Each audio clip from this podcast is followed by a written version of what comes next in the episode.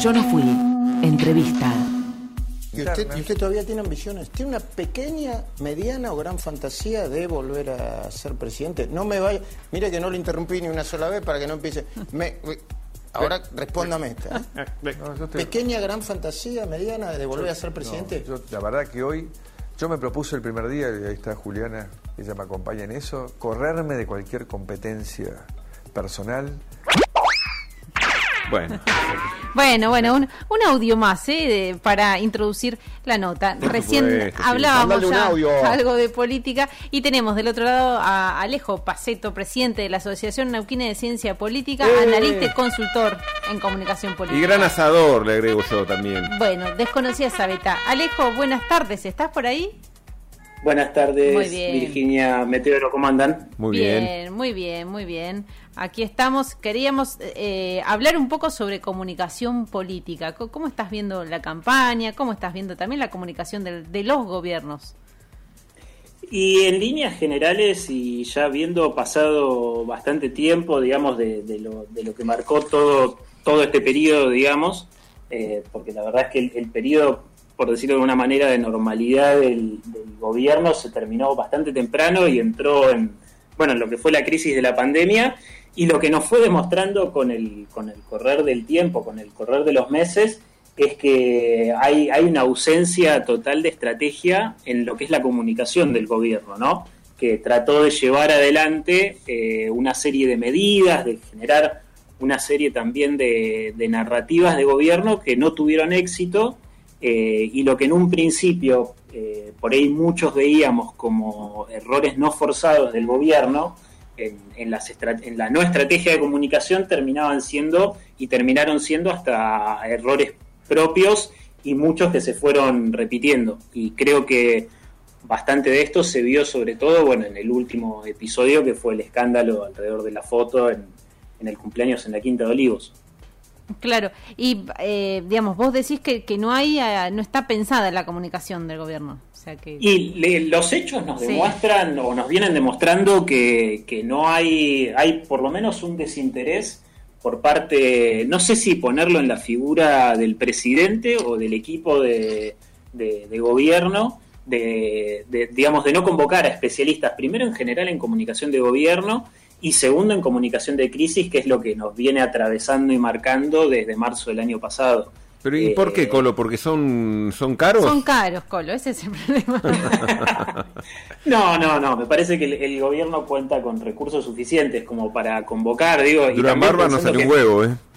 ¿Cómo? Que Durán Barba no salió un huevo. Sí, sí, pero, pero no, me parece que, digamos, incluso un, un gobierno que en un momento habló del, digamos, del, una gestión, ¿no? Que habló de un gobierno de científicos. Bueno, eh, quienes hacemos comunicación política de alguna manera somos científicos, digamos, tenemos una base que es la ciencia social eh, y también llevar adelante una comunicación de gobierno, una comunicación electoral y una comunicación de crisis eh, requiere mucho estudio e investigación previa, con lo cual creo que tiene a disposición los teléfonos de muchos de los, de los principales especialistas en comunicación de crisis eh, y no los han convocado. eh, digamos, y, lo sé casi de primera mano, ¿no? Eh, entonces ahí el, gobierno, con los errores que ha tenido y con esto que yo digo que no haya habido, no ha sabido llevar adelante y generar una narrativa propia, de generar confianza en líneas generales en la ciudadanía y ahora en el electorado, digamos que, también se ve en números de estudios y encuestas nacionales,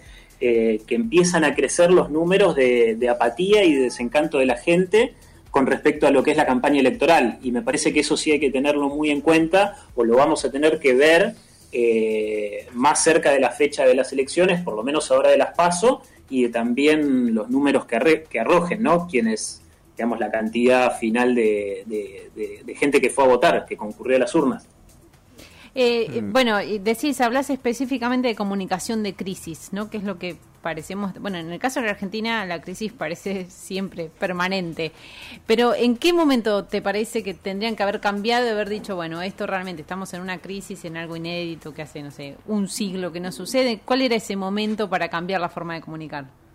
Al inicio, al Al inicio inicio. de la pandemia. Eh, creo que hubo, ahora no, no te puedo decir específicamente en qué momento, pero... pero... hubo algunas situaciones que fueron clave, me parece, en las primeras semanas eh, y que el gobierno incluso un poco eh, subestimó ¿no? lo que era la, la, pandemia y bueno, tuvo que sobre el momento improvisar y también podemos incluso hablar de, una mala comunicación de, crisis con lo que tiene que ver con, con, el escándalo, ¿no? Con, lo que fue la situación de, las fotos que se filtraron, no se filtraron, digamos, ahí, bueno, yo no me voy a poner a, hablar con precisión de, qué fue lo que pasó porque lo desconozco, pero las especulaciones hay muchísimas, eh, pero también, digamos, tener este error de que los distintos voceros que fueron a hablar en nombre del gobierno no tenían un discurso unificado, el mismo jefe de gabinete tratando de, restarle importancia al tema, diciéndole, bueno, no, esto a la gente no le importa mucho. Sí, la verdad que a la gente le importa, porque ya el tiempo que venimos teniendo de, pandemia, todo lo que sabemos que pasó este año, y uno no puede, digamos, un jefe de gabinete no puede salir a decir, nada, a la gente no le importa esto. Sí, mm. obviamente a la gente le importaba y, y va a generar una mella, me parece, porque, digamos, todos de alguna manera sufrimos lo que fue, obviamente, la pandemia, pero también las medidas, el encierro, y te encontrás con las fotos de un festejo de cumpleaños eh, del presidente, digamos, en el que participa el presidente y que no hay ningún tipo de, medida de, distanciamiento ni absolutamente nada. Entonces, eso me parece que también eh, termina demostrando la improvisación del gobierno y el pensar que, bueno, a la gente estos temas no le interesan. No, bueno, sí, de hecho, no solo esos temas eh, le interesan a la gente, sino lo que quiero reforzar con esto es que eh, también se fue viendo con el correr de este tiempo cómo el gobierno eh, justamente no le presta atención en la generación de narrativas a los temas que sí le importan a la gente.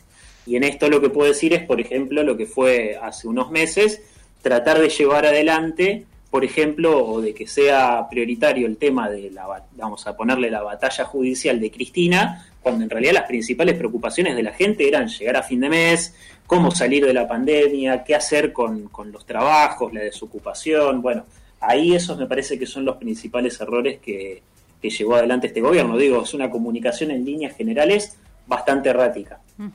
Eh, y bueno, justamente hablando de, la campaña, de los temas que se supone que sí le interesan a la gente, ¿qué eh, sabés, conocés qué herramientas están tomando en cuenta? Antes, digamos, durante el PRO, el, macrismo se decía que hacían todo el tipo focus group, ¿no? Tiraban un tema en un grupo de personas y definían ahí si ese tema era importante o no. ¿Se sabe ahora cómo, qué herramientas están utilizando, digo, tanto gobierno como los sectores opositores? No, no, por lo menos del gobierno ya te digo, como, como entiendo que, por lo que tengo entendido, no, no requieren mucho a, a, estas herramientas porque hay un, hay un prejuzgamiento, ¿no? Sobre lo que, lo que implica eh, llevar adelante de manera seria tanto una comunicación de gobierno como en este caso lo que sería, bueno, a ver, la comunicación política se divide en tres ramas, la de gobierno, la electoral y la de crisis, que es de lo que eh, venimos eh, hablando. Eh, lo, que yo veo por lo menos es que la campaña, o por lo menos hasta ahora la campaña se está centrando más que nada en, lo que es, valga la redundancia, la campaña de vacunación. Que eso sí, desde ya que es muy importante, pero, y me voy a remitir a lo mismo, eh, se podría haber generado eh, a nivel oficial un, otro tipo de discurso, tratar de generar expectativas de que va a haber salida de la crisis más allá de la campaña de vacunación y bueno, pasa en el medio de esto el escándalo de la foto eh, y también porque es, lo que digo y forma parte de lo mismo, ¿no? El, no haber podido generar eh, con una comunicación eh, correcta de gobierno una, una narrativa, generar confianza, bueno, eso obviamente hace que sea mucho más difícil eh, vamos a decirlo de esta manera, remarla en el tramo final de la campaña. Eh, y además porque siempre termina el gobierno eh, saliendo a responder, digamos, termina corriendo por detrás de la agenda de la oposición. Exacto, eso, claro, van siempre detrás de la liebre. Sí, sí, sí, es, la oposición siempre mm. la que termina marcando, la, marcando la agenda de discusión, digamos. Si mm. vos sos quien detentás el poder en, sus, en todos sus aspectos y sobre todo en la en la capacidad de poder marcar la agenda, no podés dejar que la agenda de, lo que se habla sea la oposición, y mucho menos de los temas que también terminan siendo eh, bastante banales o que de hecho no, no colaboran nada a que la discusión pública sea en un tono un poco más elevado y no para donde lo ha tirado muchas veces la oposición. Claro, y en este último tiempo en donde hay logros económicos a medida que de a poquito se va saliendo y hay algo para mostrar, ponele, y donde también la campaña de vacunación ha tenido también este, una buena aceleración, eh, que nos ubican ¿no? en un mal lugar a nivel mundial, este, no está en agenda, la, la, la, mm, si uno ve la agenda de la, mm, este, de la oposición, la pandemia no existe, o sea, todo el desastre que es, todo, pero en ningún momento se nombra la, agenda, y sin embargo, un gobierno que le sale a responder esas cosas, ¿no?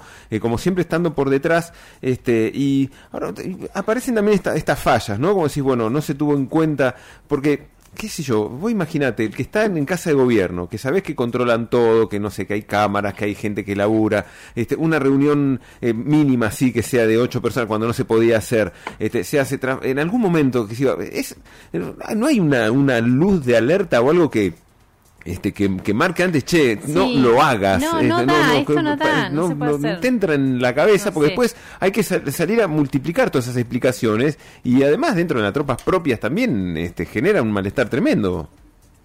Sí, sí, me parece que hay, hay mucho, no solo de improvisación, sino también de subestimación y de pensar, y en esto me parece que por ahí el ejemplo más claro que lo dije antes, pero lo vuelvo a decir, ¿no? Es el jefe de gabinete diciendo, esto no le importa tanto a la gente. Mm. Bueno, mira, la realidad es que eh, si vos solamente le hablas a, tu, a los propios, no lograste convencer a los ajenos, porque no te podés quedar con el número de lo que fue la elección del año 2019. Bueno, pasó, pasaron muchísimas cosas entre lo que fue el periodo electoral de 2019 y lo que es ahora. O sea, una pandemia y además con un montón de errores propios.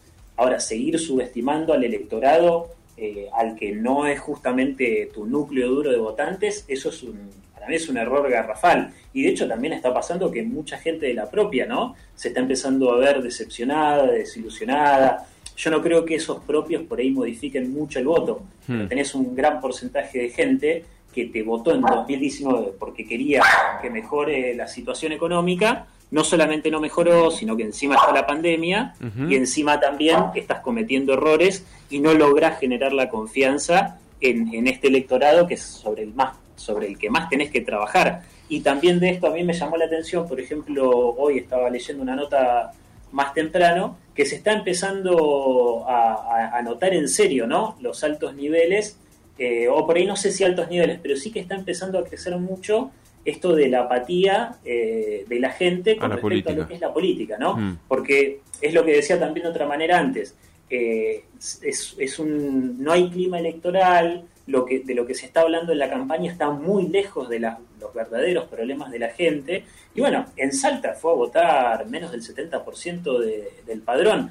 Hay que prestarle mucha atención a eso, sobre todo porque además en contextos de crisis como en el que estamos, eh, empieza a haber una delgada línea que, por la apatía entre la gente que por ahí no va a votar, que, empieza a tener rechazo, o como dice Mario Riorda, desafección política, y termina votando o termina eligiendo por opciones como Gómez Centurión, Milei y ese tipo de propuestas que son, bueno, bastante peligrosas, a mi entender, para la democracia. Entonces, bueno, es, un problema en serio, digamos, hay que dejar de subestimar al electorado.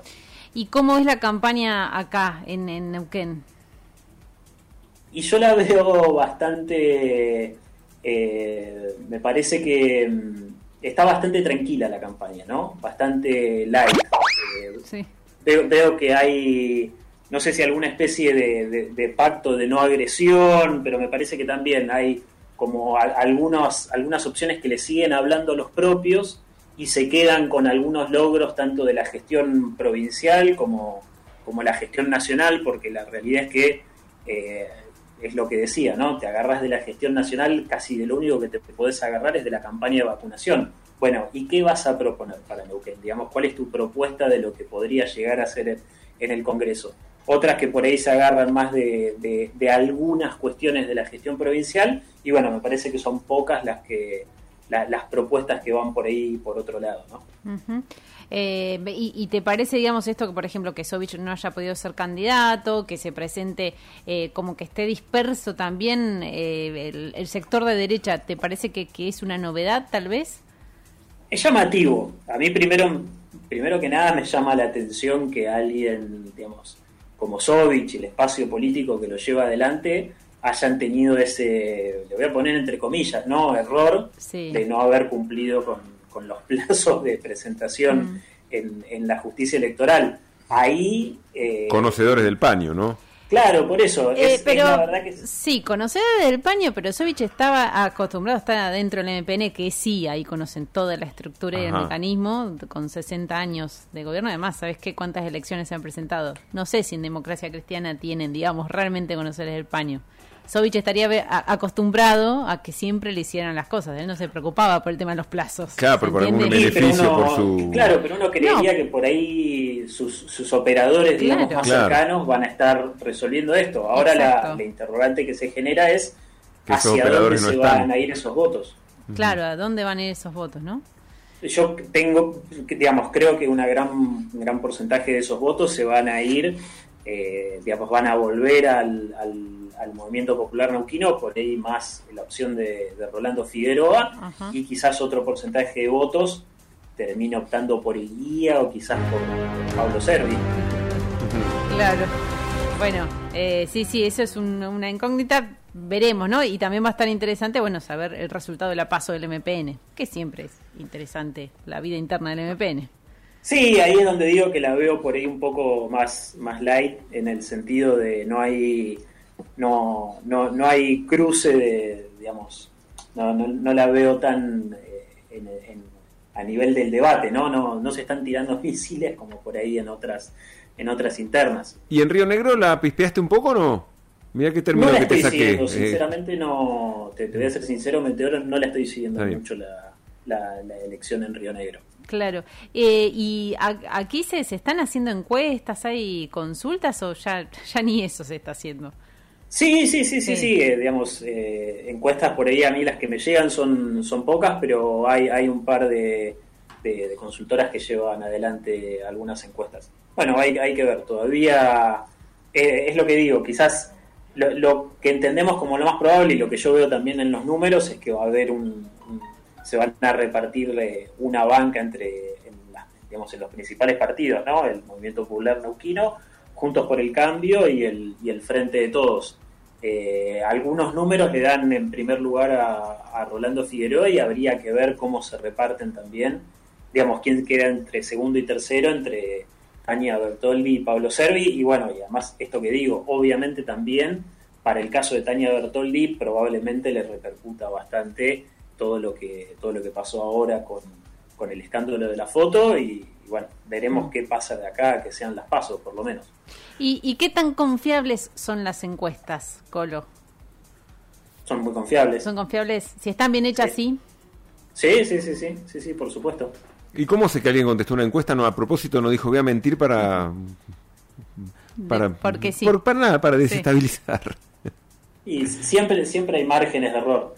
Pero, claro, y es mínimo. Pero, sí, sí, los márgenes de error se, se, tienen en cuenta siempre, pero creo que en líneas generales los, números que dan suelen ser bastante cercanos. Obviamente el número que te da una encuesta no, no, no te va a decir tal cual cómo va a resultar la elección. Hay algunas mm. que han logrado a nivel provincial y también nacional que se han aproximado más o menos a los números finales. Pero, pero sí, es una herramienta, eh, si está bien hecha y encarada de manera seria, eh, como todo, los números se acercarían bastante a lo que va a terminar siendo el resultado. Alejo, ¿te ha tocado participar tu, o te gustaría a la hora de tener de armar un spot publicitario que pegue y, donde hay pareciera por momentos vía libre para hacer cualquier barbaridad, pero eh, nada, está todo el mundo hablando de eso? No tuve la, no, no tuve la oportunidad todavía. sería, sería entretenido, ¿no? Decir, bueno, vamos, a ver esto. ¿Cómo comunicar? Que, que quede, ¿no? Claro eh, qué sé yo, no puedo decir el, el jingle de Moreno o la publi de Randazo, esa sobreactuación, ha sido una Cristina mala que después tiene que salir él a comentar que no, no, que en realidad no fue así la charla, pero bueno, pero se termina hablando, entonces decís, bueno, es, es tan malo pero que, pero que algo queda, no sé. Y cumplió con su objetivo, que lo puso a Randazo en agenda por lo menos una semana. Claro. Eh, como digo, eso no, no, no, implica que vaya a terminar teniendo un mayor caudal de votos. Pero si el objetivo era ponerlo en la agenda, bueno, lo logró. Lo mismo las de Moreno, ¿no? Todos la vimos, todos la viralizamos de alguna manera. Los números finales que va a tener Moreno los veo bastante complicados, pero bueno, hmm. algo logró con eso. Claro. Lo tuvo complicado en su momento también, pero bueno. sí. Está difícil. Bueno, eh, hoy por hoy las encuestas, la, metodología es formulario online, ¿no? más que nada. Sí, sí, se está haciendo formulario online, eh, porque la verdad que por, por, por lo que tiene que ver con la pandemia, ¿no? Creo que ninguna ninguna consultora, ninguna encuestadora está llevando adelante trabajos de campo. Claro. Así que sí, todos, todos en algún momento recibimos el llamado telefónico de alguna encuestadora. sí, sí, pero bueno, viste que en una época se habían quedado muy con el teléfono fijo. Claro, y el teléfono fijo después no. Claro, ahora. Sí, están esas y también están los formularios por internet, ¿no? Que, que, llegan generalmente por, por, por publicidad en Facebook eso, eso es mucho también de lo que se está usando últimamente. Claro, en redes. Bueno, Alejo, te seguramente hablaremos en algún otro momento, bueno, tenemos varias campañas por delante. Sí. Así y nos queda un tiempito. Eh, gracias por tu tiempo, Alejo Paceto. Por favor, a ustedes.